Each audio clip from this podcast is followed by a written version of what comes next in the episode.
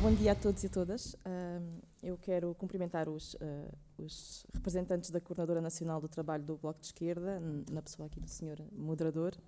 Quero também, uh, convidar, quero também cumprimentar o meu colega de painel, que sim, é um especialista nesta, nesta matéria. e quero cumprimentar-vos a todos. acho que é, de facto, muito interessante importante ver uma sala cheia numa manhã de sábado o que quer dizer que esta é uma matéria que, de facto, vos convoca também à reflexão e à ação e, e, gostava de louvar essa, essa disponibilidade. Quero, em nome do OIT e do seu escritório em Lisboa, também agradecer o convite que nos foi formulado. É uma honra poder estar convosco uh, hoje e, e quero dar-vos os parabéns por esta iniciativa porque ela é bastante pertinente. E para nós é importante estar aqui porque, como já foi referido, uh, esta discussão é feita no quadro da nossa iniciativa sobre o futuro do trabalho, que foi uma das iniciativas do Diretor-Geral para celebrar o centenário da OIT e, portanto, é para nós um gosto estar também aqui convosco. Eu vou começar com algumas palavras precisamente do nosso Diretor-Geral, do Guy Ryder, sobre esta iniciativa. Nós vivemos hoje num mundo laboral que se encontra em mudança transformativa. É uma mudança sem uh, precedentes em termos de ritmo, de escala, de profundidade. Está baseada naquilo que se convencionou chamar a Revolução Tecnológica 4.0 em uh, tendências demográficas que são divergentes, de acordo com a zona do globo em que nós nos encontramos, alterações climáticas significativas e uma globalização que continua incerta quanto aos seus resultados. E por essa razão, esta é uma mudança cujos contornos e impacto nós temos que conhecer muito bem. E creio que é isto que a vossa iniciativa também pretende fazer, contribuir para esta reflexão. Neste contexto, na nossa Conferência Internacional de Trabalho, que é uma espécie de Parlamento Mundial para as questões laborais, em 2015, o nosso diretor-geral lançou então, como uma das iniciativas do centenário, a iniciativa sobre o futuro do trabalho. Esta iniciativa mereceu em todo o mundo uma grande, uh, um grande apoio dos parceiros tripartitos da OIT, mas também outros parceiros-chave, e tem levado a uma reflexão importante sobre, essencialmente, quatro áreas-chave a organização do trabalho e da produção, o trabalho e a sociedade, os empregos dignos e a governação do trabalho. Eu vou fazer uma pequena síntese sobre cada uma destas áreas temáticas que temos, que temos procurado promover em termos de reflexão. O primeiro, trabalho e sociedade, pretende uma reflexão sobre a forma como o próprio conceito do trabalho evoluiu. Os constituintes tripartidos da OIT, empregadores, trabalhadores e governos, reconhecem a importância do trabalho na satisfação das necessidades materiais, na prossecução da autorrealização e no contributo para o bem-estar comum. Mas com a mudança de paradigma que remete para o passado da perspectiva de um trabalho para a vida, perante a crescente flexibilidade e aumento da mobilidade, entre outros, esta discussão tornou-se essencial.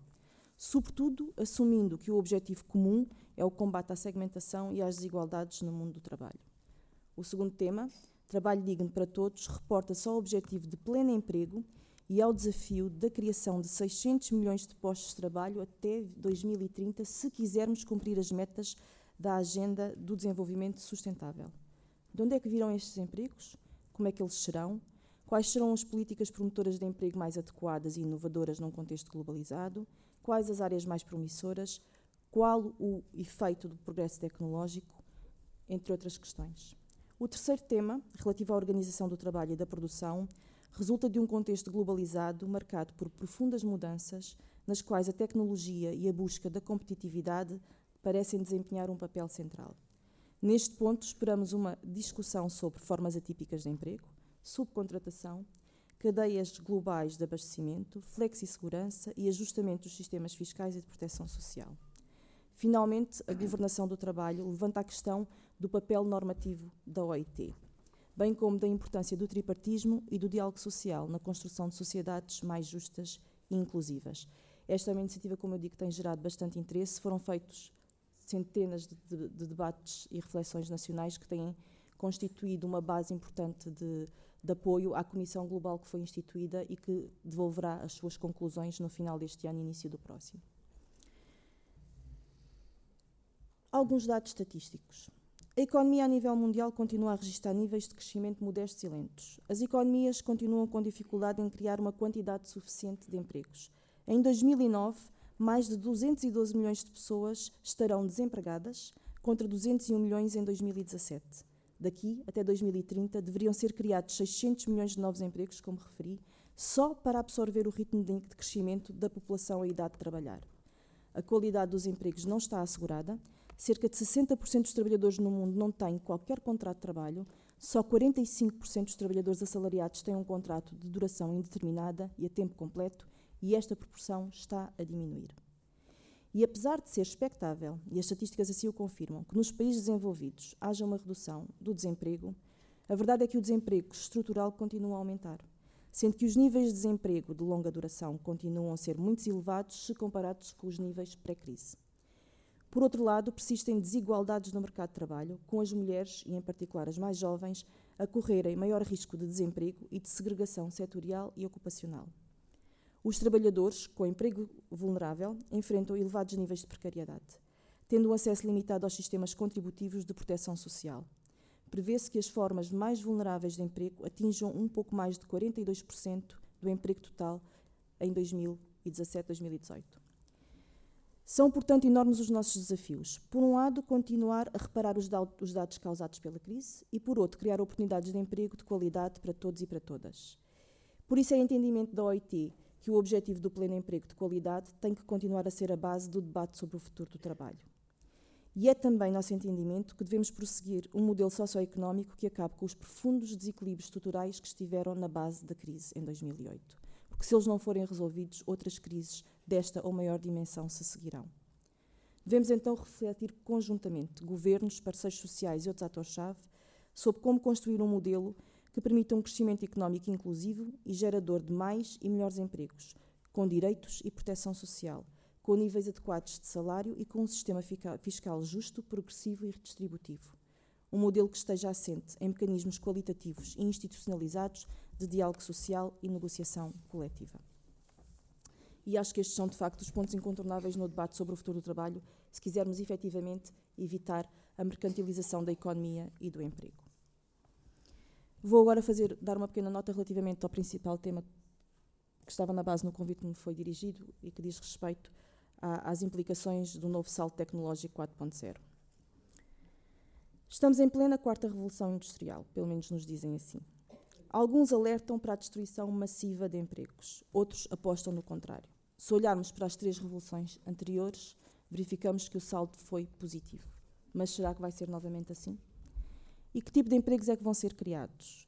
Como é que vai ser organizado o trabalho? Qual o papel das opções sociais e políticas e como é que, estas, uh, como é que estes podem ser desempenhados? Poderão assegurar a criação de mais empregos e de empregos de qualidade? A que adaptações económicas e sociais vamos testemunhar? Como é que se fará a redistribuição dos ganhos de produtividade? Vai agravar-se a atual tendência de desigualdade de rendimentos? São, de facto, muitas as questões que estão na base desta, desta reflexão em torno da Revolução 4.0 e do seu impacto no mundo do trabalho. Como se pode ler numa das notas técnicas da OIT, e eu chamo a atenção está disponível no nosso site, quer o relatório do Diretor-Geral sobre a Iniciativa do Futuro Trabalho, quer as notas que foram produzidas de apoio às reflexões, estão traduzidas em língua portuguesa pelo nosso escritório e estão disponíveis para consulta. Eu vou deixar um pacote com convosco, mas elas podem também ser eh, pesquisadas online. Numa destas notas que nós produzimos especificamente sobre esta questão, pode ler-se. A pressão da concorrência tem impulsionado a automação e a fragmentação dos sistemas de produção como duas tendências a longo prazo, em matéria de inovação de processos que aumentam a produtividade através da poupança de mão de obra e, consequentemente, da destruição de empregos. Outros autores, contudo, consideram que a automação substituirá algumas tarefas, mudando a natureza dos trabalhos a serem desempenhados, mas que os postos de trabalho não estão em risco. O que parece ser mais consensual é uma consequente facilitação da externalização, deslocalização, tornando o processo de produção mais fragmentado, que era a aula que já vínhamos assistindo neste processo de globalização. Há os mais otimistas que contrapõem as mesmas inovações nos processos que são responsáveis pela deslocalização de trabalhadores das indústrias utilizadoras geram uma procura de trabalhadores nas indústrias produtoras. É necessário desenvolver, conceber, construir, manter e reparar novos robôs e máquinas inteligentes. E a inovação tecnológica origina outras inovações que geram novos postos de trabalho. Portanto, temos aqui duas correntes distintas, uns mais otimistas, outros mais pessimistas. Como é que nós nos vamos situar nesta, nesta reflexão, este, este, este vai ser muito interessante de, de verificar. E quanto às competências necessárias para fazer face a estes novos empregos? Certamente que os sistemas de ensino e formação enfrentam desafios importantes quanto à necessidade de garantir competências flexíveis, portáveis e altamente qualificadas. E quanto à qualidade desses empregos, estaremos perante uma uberização da economia? Teremos crescentemente mais prestadores de serviços que trabalhadores por conta de outrem? Com que condições de trabalho? Com que proteção social? Será interessante ver como evolui o impacto tecnológico, por exemplo, no emprego jovem. Isto será sempre variável de país para país, mas o que os nossos dados nos mostram é que os jovens têm adaptado com mais facilidade, uma vez que são aquilo que nós chamamos de digital natives, e parecem estar muito preparados para se adaptar à mudança e, sobretudo, nas economias com uma boa oferta escolar e formativa, estão bem posicionados para corresponder a esta crescente procura de empregos mais de pessoas mais qualificadas. Mas se é verdade que os jovens beneficiam desta mudança tecnológica e das exigências que ela encerra, também não é menos verdade que essa mesma revolução tecnológica se pode revelar para estes jovens uma verdadeira armadilha. O número crescente de jovens à procura de emprego e de jovens empreendedores recorre a plataformas digitais onde encontram novas e atípicas formas de emprego. Exemplo disso é o crowdwork, realizado remotamente através de plataformas online, que de facto até pode oferecer flexibilidade e algumas oportunidades de rendimento. No entanto, essas formas encerram riscos importantes que se traduzem em precariedade, baixos rendimentos, inexistência de proteção social e de qualquer outra garantia de continuidade. Na verdade, estamos perante aquilo a que chamamos na OIT de formas de trabalho dissimulado, outro trabalho por conta própria, economicamente dependente. Esta é uma das formas atípicas que nós identificamos atualmente. Outra questão a que devemos estar atentos decorre da distribuição decorrente dos ganhos de produtividade. É que, se for para manter a atual tendência de uma menor alocação desses ganhos aos trabalhadores, uma quebra na proporção do rendimento do trabalho no rendimento total, então afigura-se um agravamento das desigualdades. Caros e caros participantes, vou terminar. Como referia um colega meu, num recente artigo publicado em Portugal, em todos os países do mundo as preocupações são semelhantes. Qual será o lugar e o valor atribuídos ao trabalho? Quais serão os empregos do futuro? De onde virão eles? Qual será o papel e as responsabilidades dos governos, empregadores e trabalhadores? Finalmente, em que sociedade é que nós queremos viver? Na verdade, os desafios para chegarmos a um modelo social estável aumentaram ainda mais em muitas partes do mundo. A crescente desigualdade e insegurança de rendimento são sintomas de desequilíbrios e fraturas, que desestabilizaram alguns dos valores fundamentais das sociedades atuais. Tais desequilíbrios também influenciam a legitimidade das instituições políticas e a estabilidade. Para alcançar um novo equilíbrio e um modelo estável e equitativo na maioria dos países, é necessário um quadro institucional efetivo e um compromisso entre preocupações económicas e sociais. Chegou, portanto, o tempo de toda esta reflexão, que não cabe apenas à OIT, mas a todos os trabalhadores e cidadãos. Em última análise, o debate sobre o futuro do trabalho centra-se acima de tudo na justiça social e no ser humano, conforme estabelecido na Declaração de Filadélfia de 1944, segundo a qual todos os seres humanos têm o direito de prosseguir o bem-estar material e o seu desenvolvimento espiritual em condições de liberdade e dignidade, de segurança económica e igualdade de oportunidades. Muito obrigada.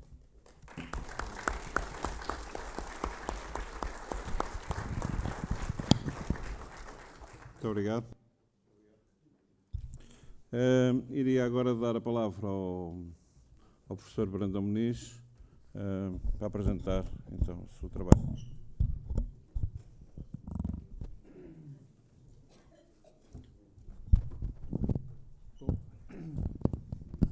Falo daqui, não é melhor? Vou falar daqui porque ali não. Tudo bem, tudo bem. Não há problema. Preciso de mais espaço. Ok, não, tá, tá bom. Obrigado, uh, bom dia e gostaria de cumprimentar, uh, sobretudo, os, uh, em primeiro lugar, os colegas de, de mesa, um, José Casimiro, coordenador da área de trabalho da, do Bloco, e a doutora Mafalda Troncho, da, do escritório da OIT de Lisboa. Um, e o que vou, vou apresentar uh, é o resultado de um trabalho que tem, temos desenvolvido, uh, quer uh, no âmbito do, do SIX Nova, da, da Universidade Nova, quer em colaboração também com o, a equipa de, sobre trabalho e tecnologia de Karlsruhe Institute of Technology, onde eu estou também. Um, e um, enfim, o objetivo, você já tem aí uma, enfim, um resumo ou, ou a tradução de grande parte dos, dos slides que, que aqui estou a apresentar, ou que vou apresentar, embora a versão definitiva é de entregá-la mais tarde, tem pequenas gralhas ainda. Um, mas uh, o que quero trazer aqui é, sobretudo, uh, a discussão do conceito de indústria 4.0, uh, que tem sido desenvolvido em termos internacionais e tentar perceber quais são as suas implicações em Portugal, por um lado, e, no fim, gostaria de tentar trazer, embora o tempo vai ser eh, muito limitado para, para isso, mas gostaria de trazer alguns dos aspectos desta discussão para o debate em torno das propostas que o Bloco de Esquerda vai promover em torno deste tema. Eu começaria com alguém que hoje, enfim, faria 200 anos.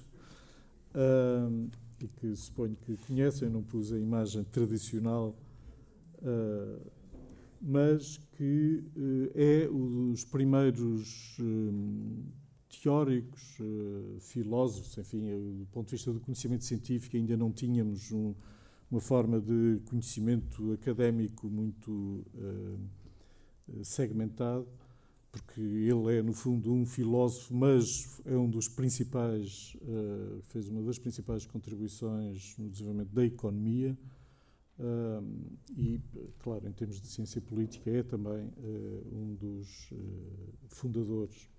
Mas ele referia já nos seus trabalhos iniciais, em particular no, no, no Capital, a importância da tecnologia em termos do processo de transformação do trabalho e, enfim, a sua influência em termos de, do emprego.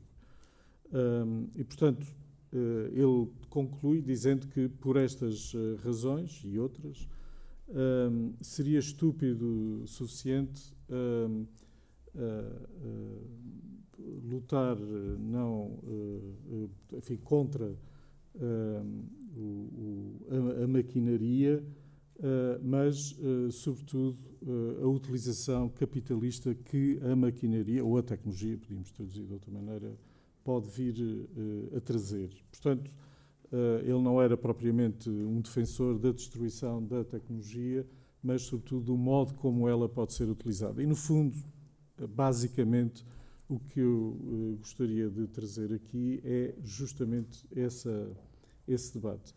Uh, eu não vou conseguir, uh, enfim, em grande detalhe, estar a falar em todos estes pormenores, mas gostaria de aqui trazer o tema da emergência de, do conceito, como é que ele se desenvolveu, sobretudo na Alemanha, porque ele desenvolve-se em particular na Alemanha, depois em Portugal, impacto no emprego qual é o estado da, da discussão, e a doutora Mafalda Tons já fez uh, o, o, enfim, uma, uma, certa introdução a, essa, a esse debate, uh, e tentar pensar a indústria 4.0 do, do, da perspectiva dos uh, trabalhadores e tentar relacionar isso com o conceito de trabalho 4.0.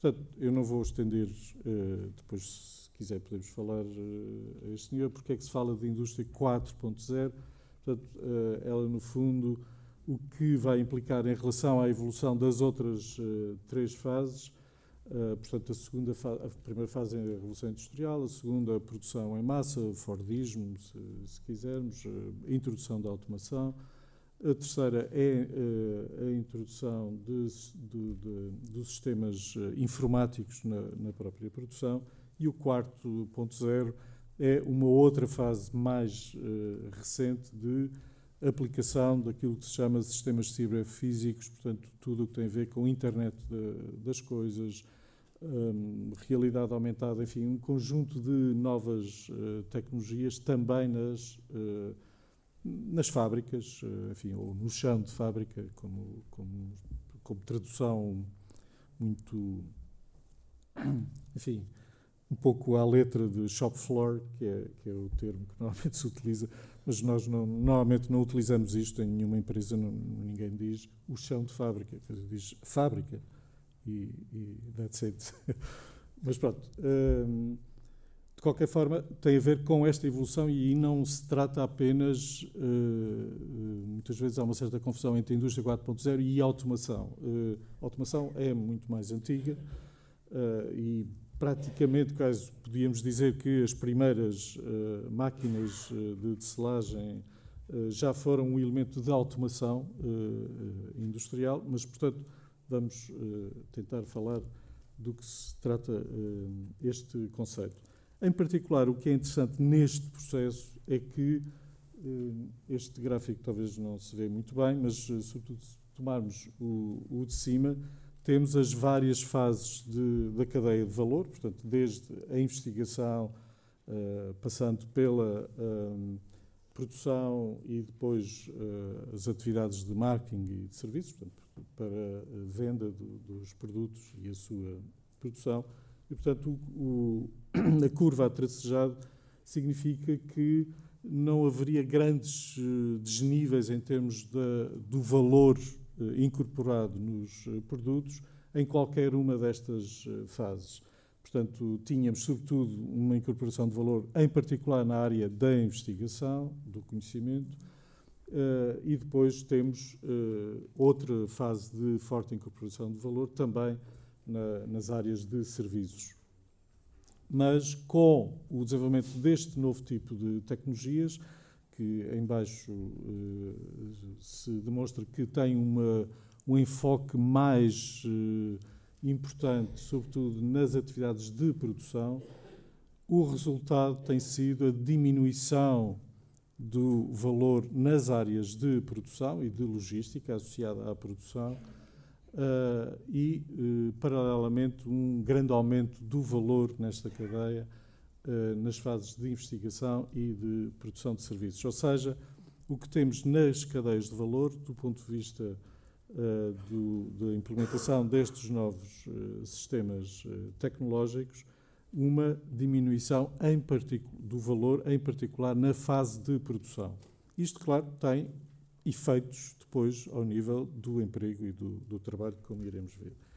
Em particular, eh, qual é que é o grande impacto que esta eh, indústria 4.0 pode ter? É, no fundo, a aplicação deste conceito, eh, internet das coisas, em todo o ambiente fabril, ou seja, que vai permitir a ligação de tudo com todos na, na, na, nas atividades de produção. No entanto, como referiu e bem, esta implicação ainda é relativamente tenue, eh, não é ainda, enfim, eh, diria, dramática, aplicada a todos os setores, eh, de igual modo em todas as empresas, mas tem sido vindo a ser aplicado de modo enfim, regular, mas eh, ainda eh, suave, mas importa, por isso também este encontro é fundamental desse ponto de vista, para tentarmos perceber quais são os sinais, o que é que pode acontecer, que influência isso pode vir a ter na própria discussão de alternativas que podem ser importantes na, nas próprias fases de negociação. Portanto, aqui neste Neste, neste gráfico temos outra informação, esta é produzida pela Fundação Europeia para a Melhoria das Condições de Vida e de Trabalho, e mostra a evolução do ponto de vista percentual da tecnologia nos ambientes de trabalho eh, desde 2000 até 2010, são as três fases em que houve esta aplicação do, do inquérito sobre as condições de trabalho uh, na Europa, portanto, isto só foca o caso europeu. E, portanto, temos no gráfico azul, no, na coluna, nas colunas uh, azul mais claro, uma crescente introdução de tecnologias de informação e de comunicação em ambientes de trabalho. E, de facto, esse tem sido um, um dos exemplos fortes. Uh, depois, o roxo uh, será o, o, o, que está relacionado com a não uh, influência da tecnologia uh, no uso em ambientes de, de, trabalho. Portanto, a não utilização de tecnologias tem vindo a baixar sucessivamente, mas mesmo assim ainda está em segundo lugar. Em terceiro, tem a ver apenas com a evolução da utilização da, da maquinaria em si, tem havido uma ligeira eh, diminuição por diversos fatores. Eh, alguns têm a ver com a transferência de fábricas eh, inteiras para outros países fora da, da Europa. E o último tem a ver com a relação, aí sim, este é que era o, o, o, o, o domínio que nos interessa, a relação das tecnologias de informação com a maquinaria. Portanto, estamos a falar de robôs, máquinas de comando numérico, enfim, um conjunto de outras tecnologias, e esta tem vindo a aumentar uh, uh, relativamente. Portanto, ele mostra-nos que, uh, este gráfico mostra-nos que tem havido um aumento de utilização de tecnologias de informação em, em maquinaria, no, no, nas atividades de trabalho, embora esse não seja ainda uh, o exemplo, uh, o caso mais significativo. E estamos a falar da Europa toda, não estamos a falar só de Portugal.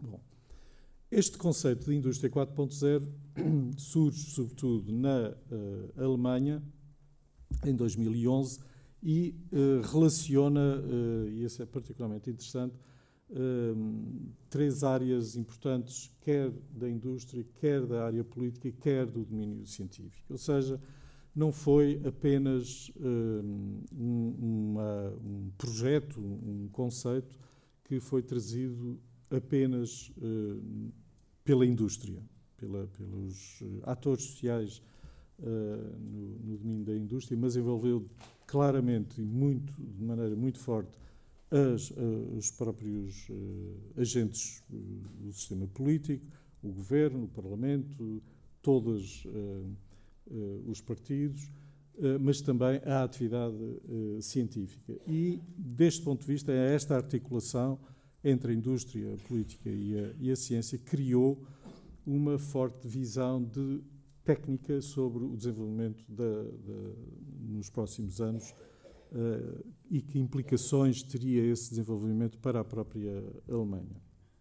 E aí uh, surgiu, de facto, uh, um conjunto de narrativas acerca da evolução da tecnologia, da, da sua influência, inclusivamente, na evolução humana. Uh, e, portanto, passa a, a introduzir-se e a difundir-se este conceito de fábricas inteligentes. A plataforma Indústria 4.0 que foi criada na, na Alemanha, eh, depois eh, enfim, eh, alimentou ou produziu uma, os elementos para o estabelecimento de uma estratégia do governo alemão para o desenvolvimento da tecnologia já em 2015.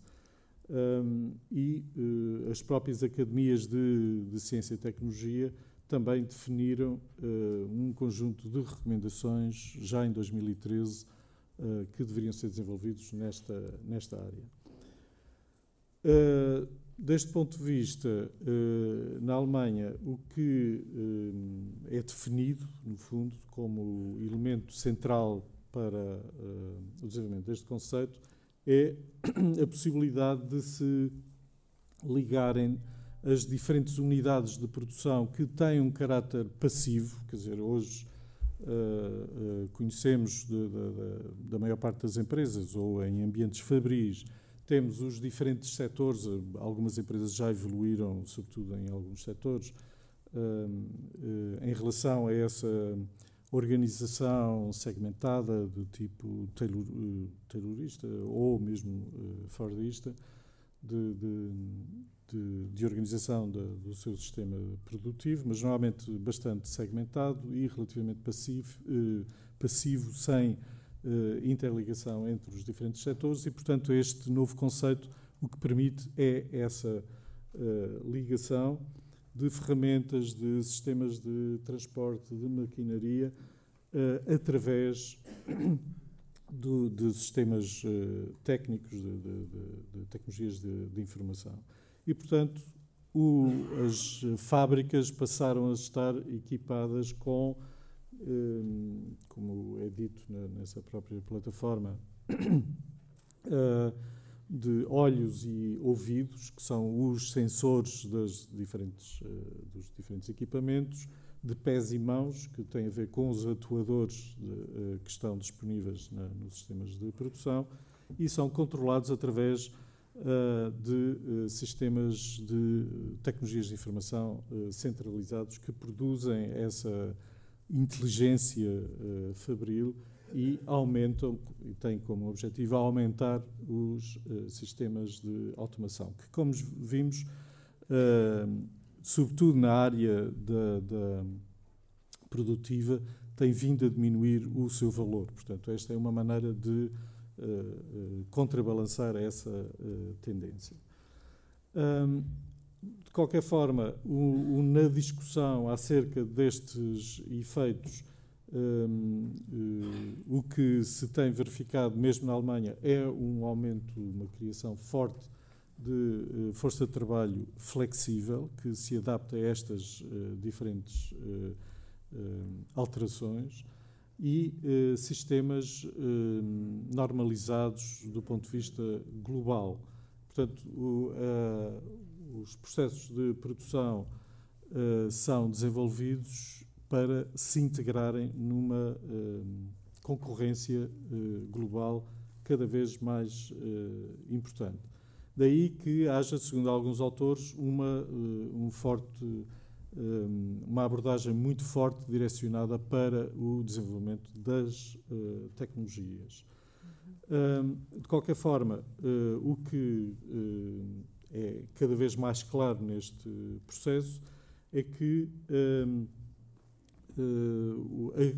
a, discussão em torno do, da concepção desses novos sistemas deve ser trazida para as diferentes esferas. Quer dizer, não deve ser algo que devemos pensar, ok, quem desenvolve as tecnologias cada vez mais sofisticadas são os engenheiros, nós não temos competência para tal e, portanto, a única coisa que nos resta é ou lutar contra essa tendência ou, eh, enfim, eh, vemos que não é possível fazer nada. Bom, eh, eu defendo uma postura totalmente diversa desta e justamente é um, um dos momentos onde pode ser possível, ou é possível, juntar estas dimensões e conhecer mais claramente quais são as características deste desenvolvimento técnico e fazer, desenvolver propostas que o façam,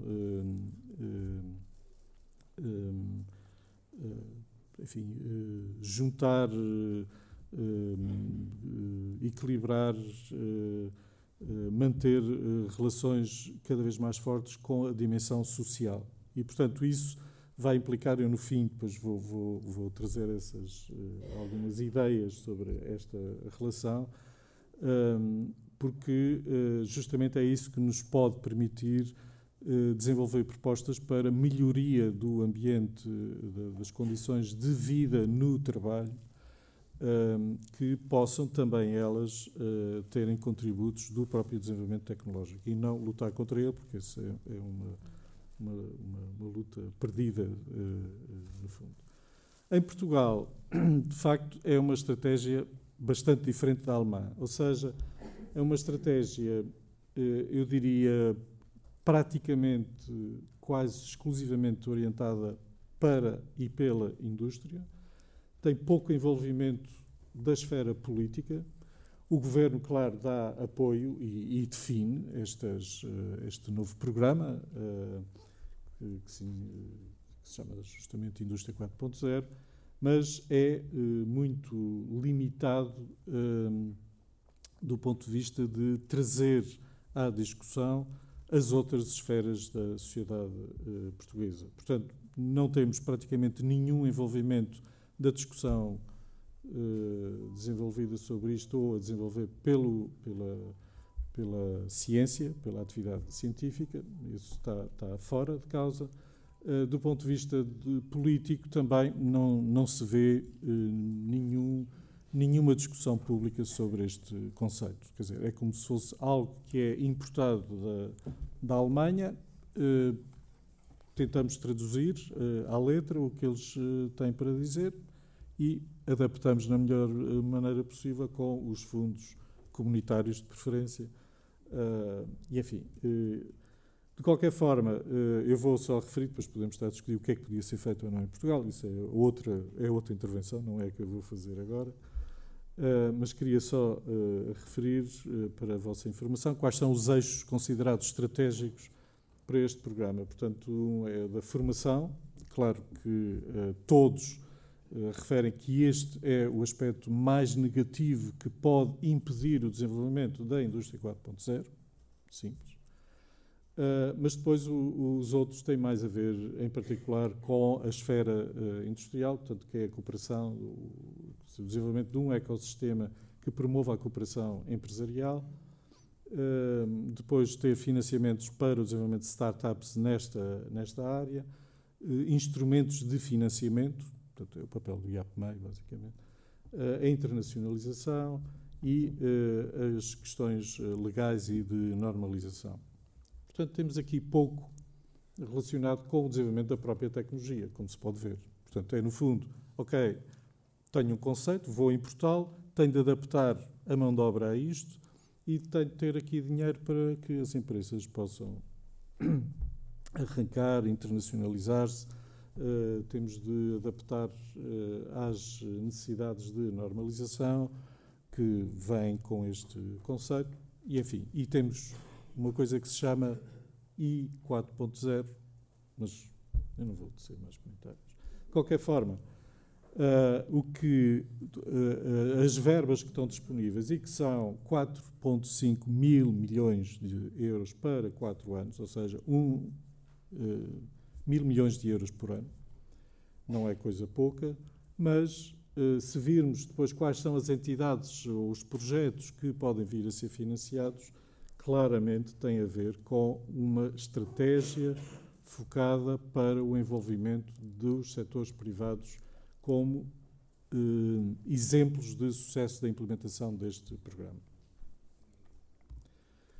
Uh, na Alemanha, eu diria que uh, o debate é muito diferente deste. Portanto, isto eu, eu, fico só por aqui porque também não há muito para dizer, infelizmente. No caso da, da, Alemanha é bastante mais interessante, digo eu, porque há um, como vos disse, portanto, há o envolvimento destas três esferas e, do ponto de vista científico, um dos aspectos interessantes é que tem havido um enorme financiamento para a promoção de estudos sobre as diferentes implicações que estes conceitos vão ter. Portanto, são estudos que é na área do desenvolvimento tecnológico, eh, obviamente, eh, mas também estudos, por exemplo, o, o Instituto de Emprego de lá eh, é uma das instituições que mais tem produzido em termos de relatórios muito bem feitos sobre as várias implicações que vão existir nas mudanças da mão de obra alemã nos próximos anos, incluindo as discussões internas sobre os efeitos da mudança demográfica, das migrações, disto e daquilo, das qualificações, necessidades de alteração de, de, de formação profissional, etc. Mas tem uh, um conjunto de bibliografia, grande parte dela traduzida em inglês, um, que permite, de facto, perceber o que é que se vai passar na Alemanha nos próximos 20 anos. Em Portugal não há nada, portanto, não há, isso muito claramente, o Instituto de Emprego não tem feito nenhum estudo já há muito tempo que foram retirados todos os instrumentos que permitiam o financiamento de estudos sobre o que é que pode acontecer em Portugal nos próximos anos ou o que é que está a acontecer em Portugal, portanto, isso não existe. Não existe informação atualizada sobre os quadros de pessoal, não existe informação atualizada sobre isto, sobre aquilo. Portanto, não temos conhecimento praticamente sobre nada do que é que se pode vir a passar em Portugal uh, uh, nos, nos, próximos anos com este tipo de. Enfim, tentando fazer algumas simulações, uh, utilizando alguns modelos para simular o que é que pode vir a acontecer. No caso da, da Alemanha, de facto, de qualquer forma, tem-se concluído que os impactos ainda são pouco claros, tem havido estudos sobre diferentes setores uh, regiões, quais são, qual é que é a velocidade do, do, impacto, quer dizer, vai ser uma mudança muito rápida, vai ser mais lenta, o que é que tem vindo a acontecer, mas de qualquer forma, alguns estudos, por exemplo, têm dito que cerca de 60%, 59% do emprego pode estar em risco na, na, Alemanha, quer dizer, se não se fizer nada, se não, enfim, pode ter esse, esse efeito.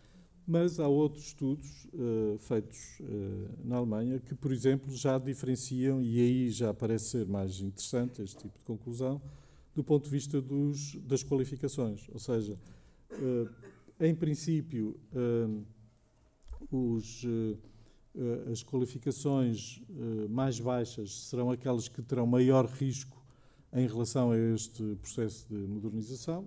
Enfim, os autores referem 45% uh, aqueles que têm uh, maiores uh, qualificações têm muito menos risco de, de, desta, destes efeitos negativos. De qualquer forma, praticamente todos os autores estão de acordo, quer na Alemanha, quer fora da Alemanha, o maior risco tem a ver com o tipo de trabalho que hoje já se pratica. Ou seja, será, em princípio, na produção Porquê? Porque é nas atividades produtivas, portanto, na indústria em particular, que é o setor onde, eh, de modo mais sistemático, se tem uh, aplicado formas convencionais de, de, organizar o trabalho, portanto, com tarefas muito segmentadas, muito simples, repetitivas, sem nenhuma criatividade, e são esses postos de trabalho que vão desaparecer rapidamente.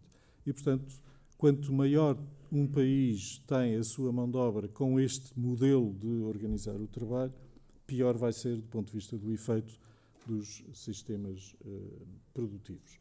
Mesmo assim, alguns cenários uh, na Alemanha apontam para uma perda de cerca de 60 mil postos de trabalho através da digitalização.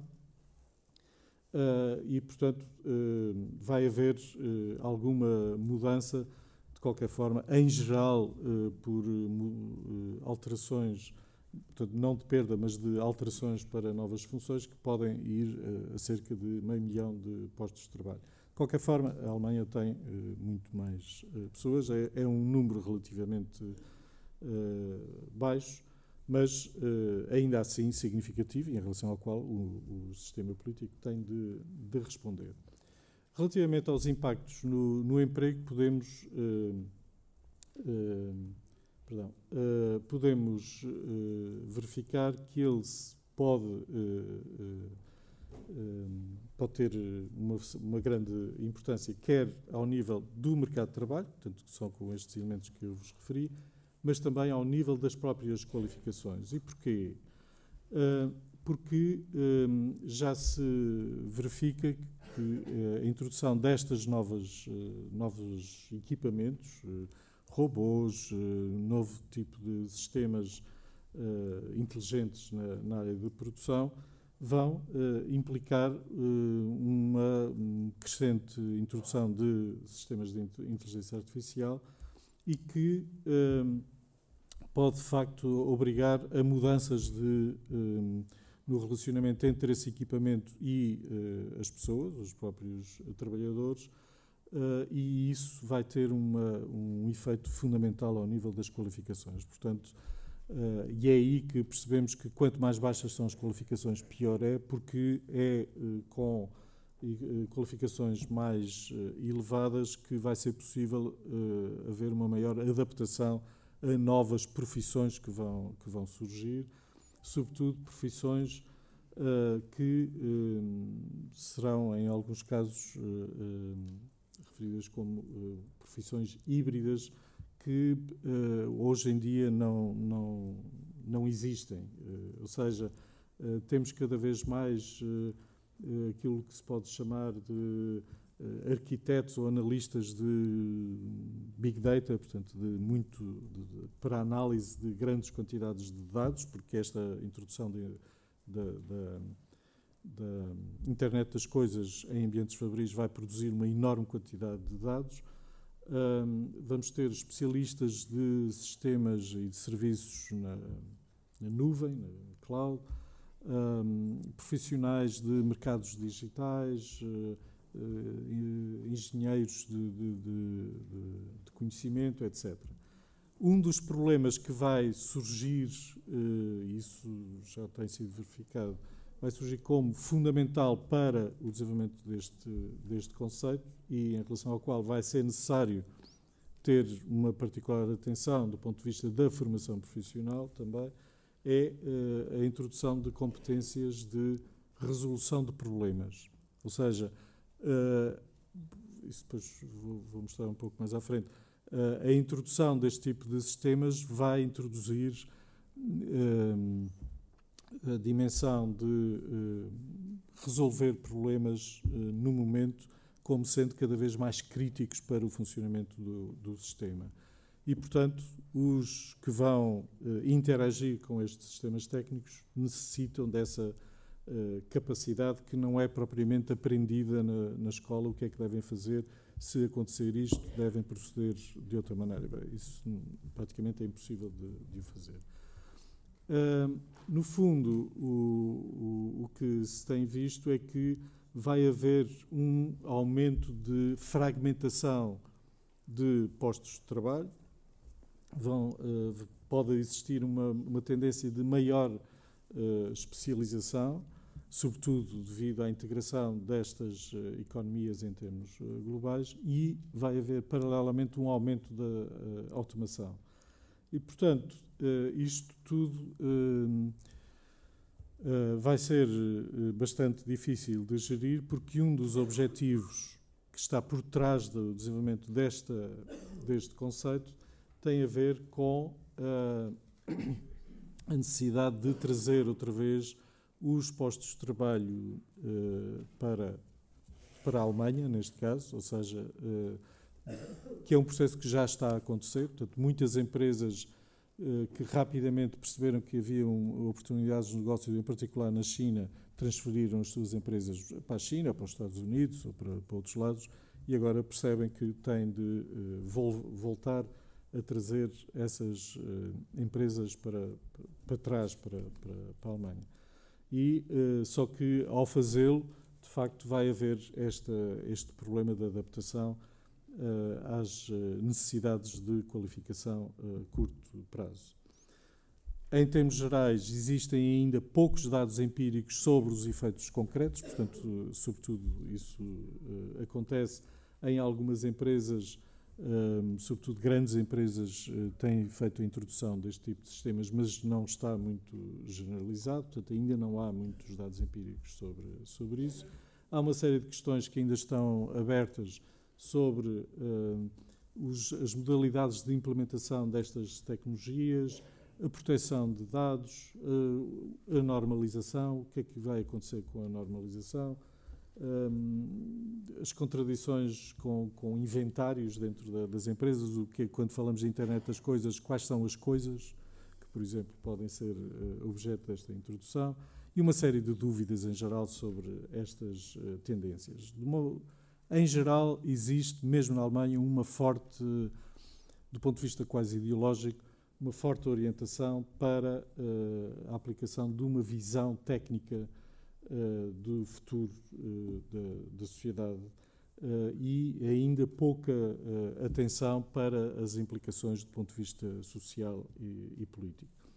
Eu tenho aqui, mas se calhar vou deixar isto para. para, para é sobre os efeitos no, no, emprego do ponto de vista dos trabalhadores, como é que, isso depois também está, uh, traduzi e pus, pus, aí, quais são as, as implicações, quer em termos de emprego, quer em termos de qualificações, quer em termos de organização de trabalho, quer em termos de condições de trabalho, em, portanto, sobre tempo de, de, trabalho, por exemplo, é, é, um, é um, domínio muito importante mas eh, em termos dos efeitos que podemos eh, verificar, eh, existe uma tendência geral que diz respeito a, a, um novo potencial para uma nova racionalização do trabalho, mas através do processo de digitalização. Portanto, há aqui uma série de, de aspectos que vão ser, têm de ser discutidos em diferentes esferas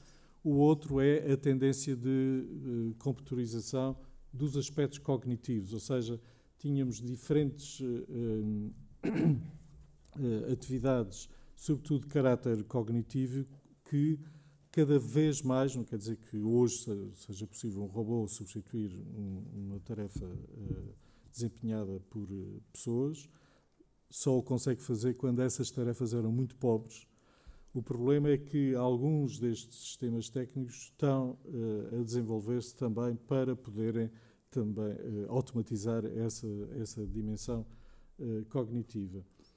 Do ponto de vista da organização de trabalho, de facto, devemos considerar que não existe um determinismo, podemos concluir, um determinismo tecnológico, eh, porque existem diferentes alternativas possíveis de desenvolver do ponto de vista dos sistemas sociotécnicos.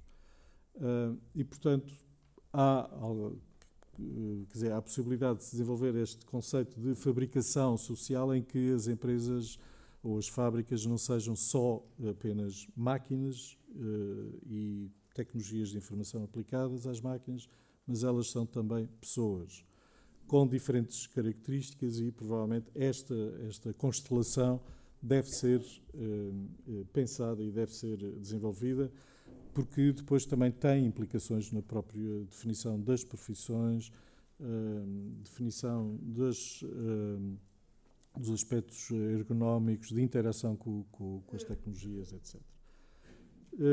as mudanças, e já estou no fim, eh, no fundo, dizem respeito a estes perfis profissionais, aos requisitos de qualificação e de vão-se desenvolver relações laborais mais complexas. Portanto, não, as relações laborais não vão ser tão simples, não vão ser apenas baseadas em questões de remuneração ou de já começam a aparecer em algumas empresas a questão do, das horas de trabalho mas uh, ainda temos muito mais outro tipo de temas para, para debate no, no, futuro. Eu não vou